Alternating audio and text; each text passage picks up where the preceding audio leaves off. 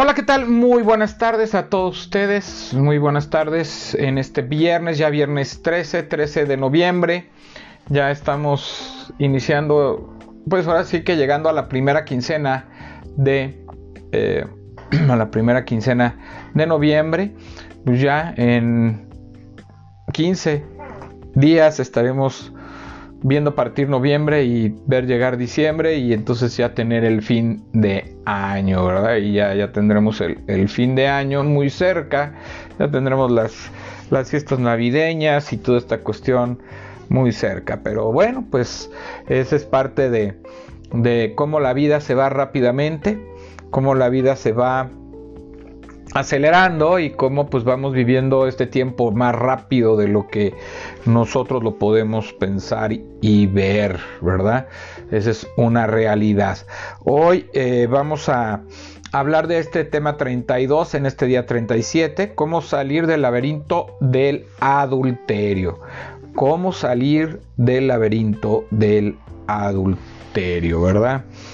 Eh, Está tomado de Juan 3, vamos a leer eh, Juan 3 del versículo 5 al versículo 17. Dice la palabra de Dios, respondió Jesús, de cierto, de cierto te digo, que el que no naciere de agua y del Espíritu no puede entrar en el reino de Dios.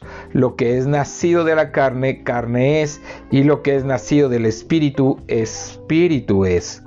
No te maravilles de que te dije, os es necesario nacer de nuevo. El viento sopla de donde quiere y oye su sonido, mas ni sabes de dónde viene ni a dónde va.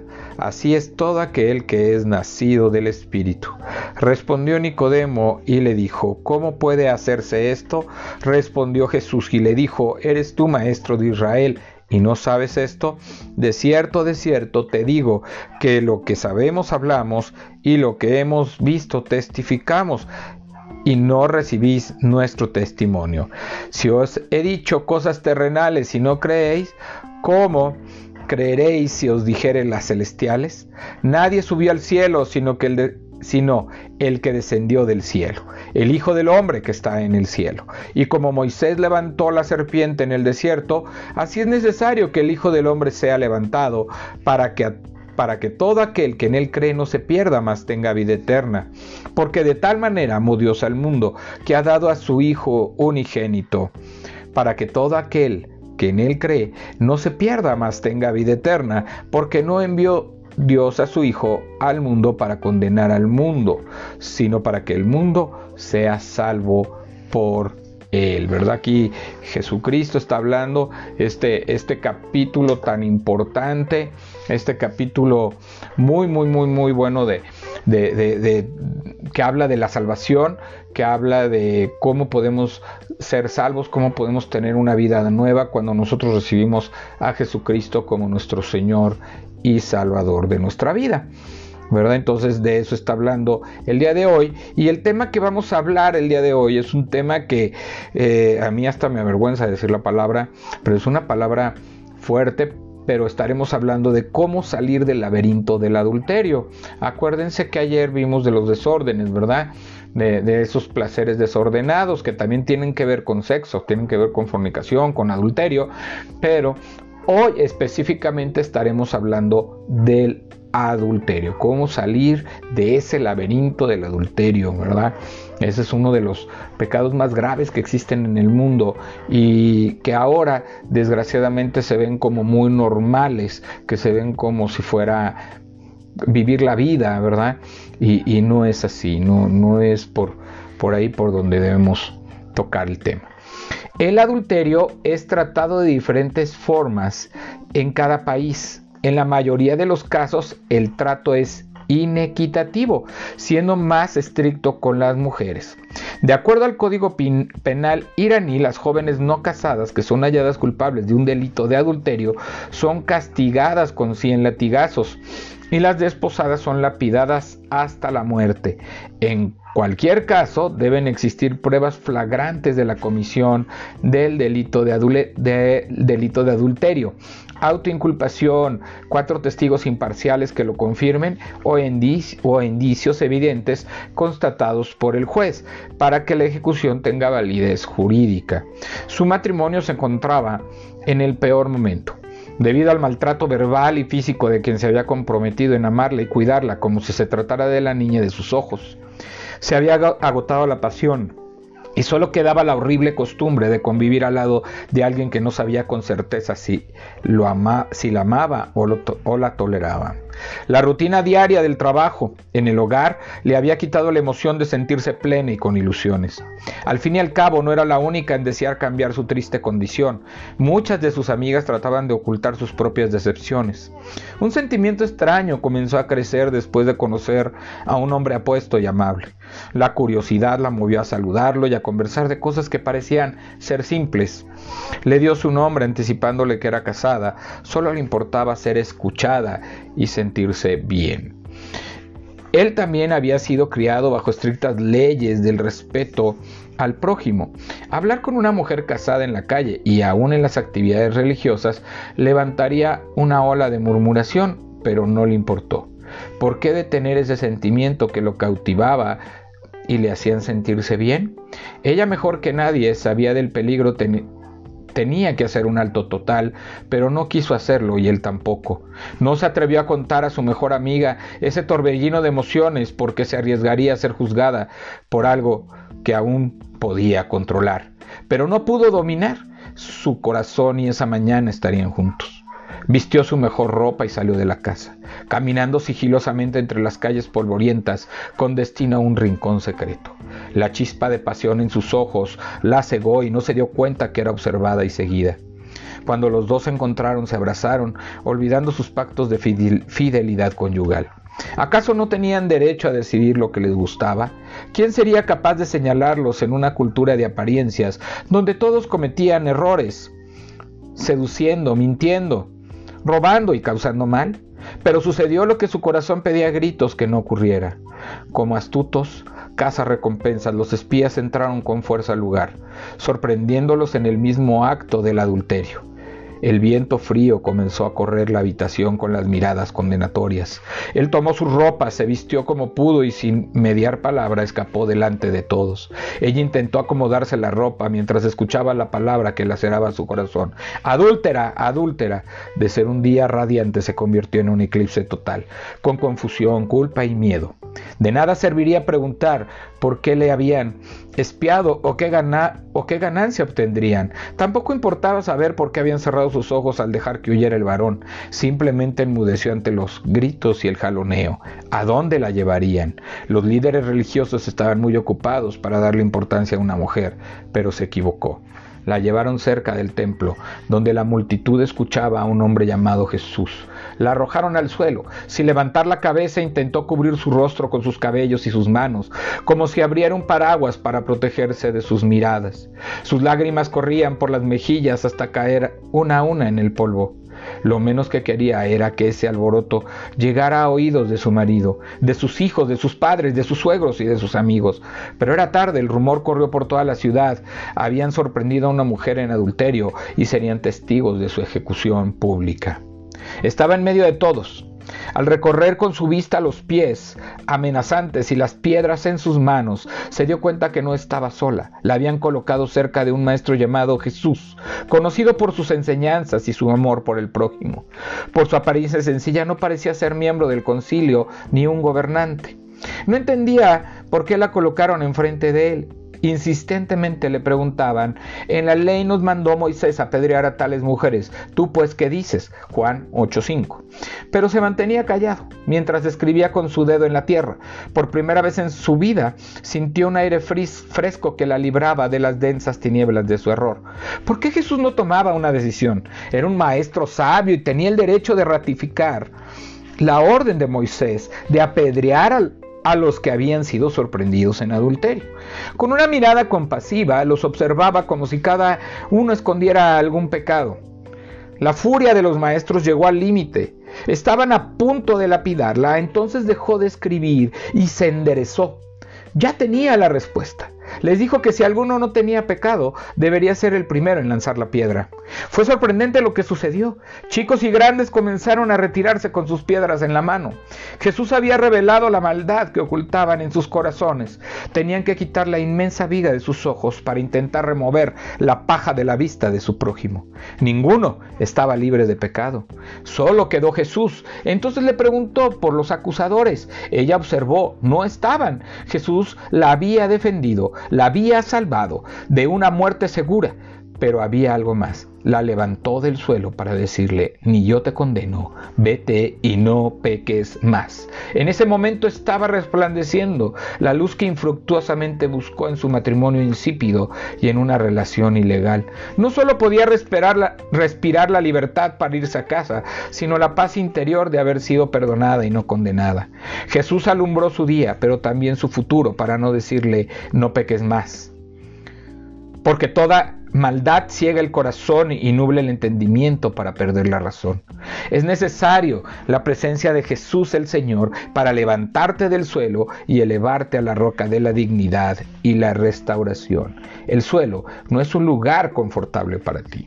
Qué importante este tema, qué, qué importante este tema 32 en este día 37 que está hablando de cómo debemos salir de ese laberinto del adulterio. ¿Verdad? Eh, yo creo que no son muchos las personas que se han sentido en algún momento decepcionadas, tristes, que su pareja la trata mal, no le da la atención, no le da su lugar, no la ayuda, eh, no la ama. Y entonces, tanto puede pasar con el hombre como con la mujer, y entonces tanto la mujer como el hombre se empiezan a sentir solos se empiezan a sentir desesperados, se empiezan a sentir verdaderamente vacíos. Y en lugar de buscar la manera de poder restaurar su matrimonio y esa felicidad por la que un día se casaron, buscan la salida, se busca la salida más rápida, se busca la salida más pronta, se busca la salida más fácil buscar que te escuche alguien más, buscar ser comprendida por alguien más.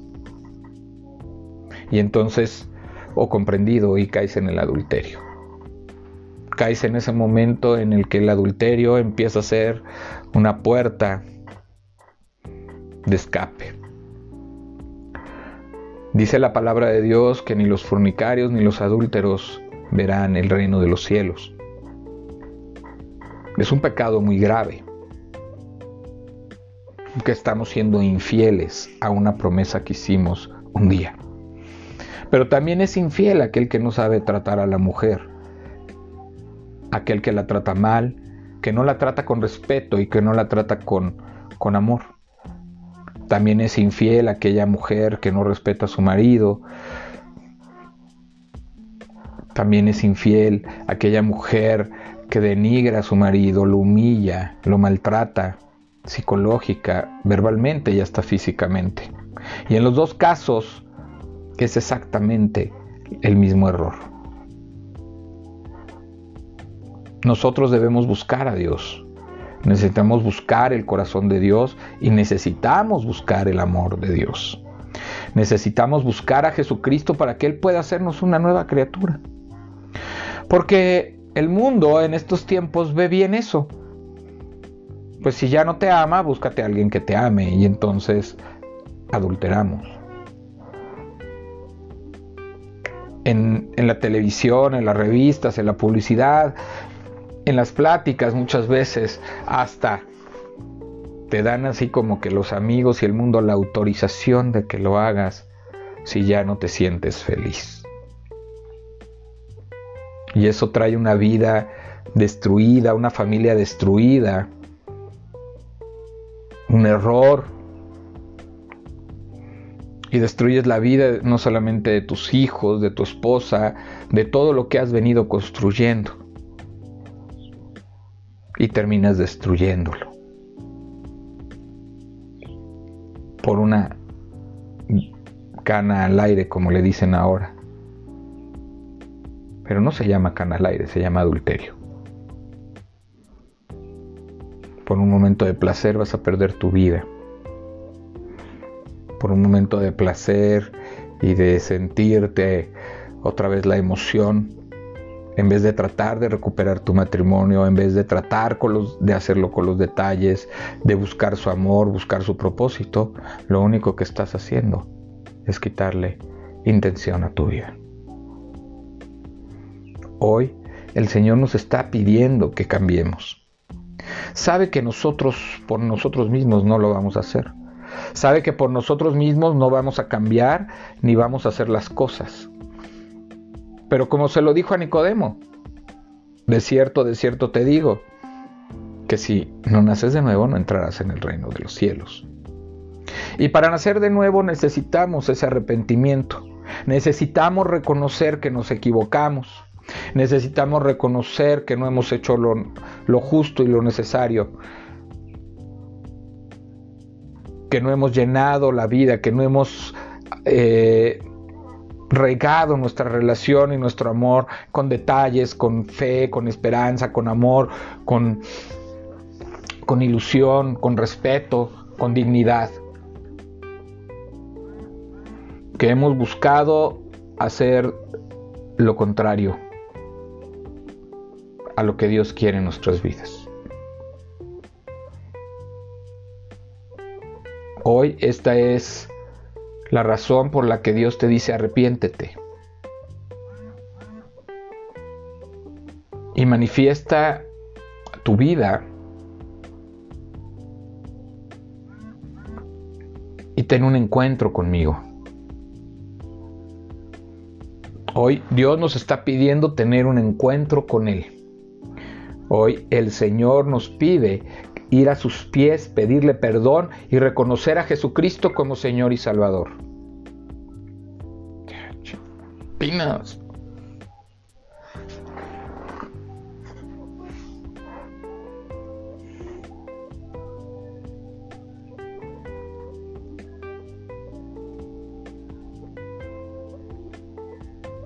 Hoy el Señor nos está pidiendo.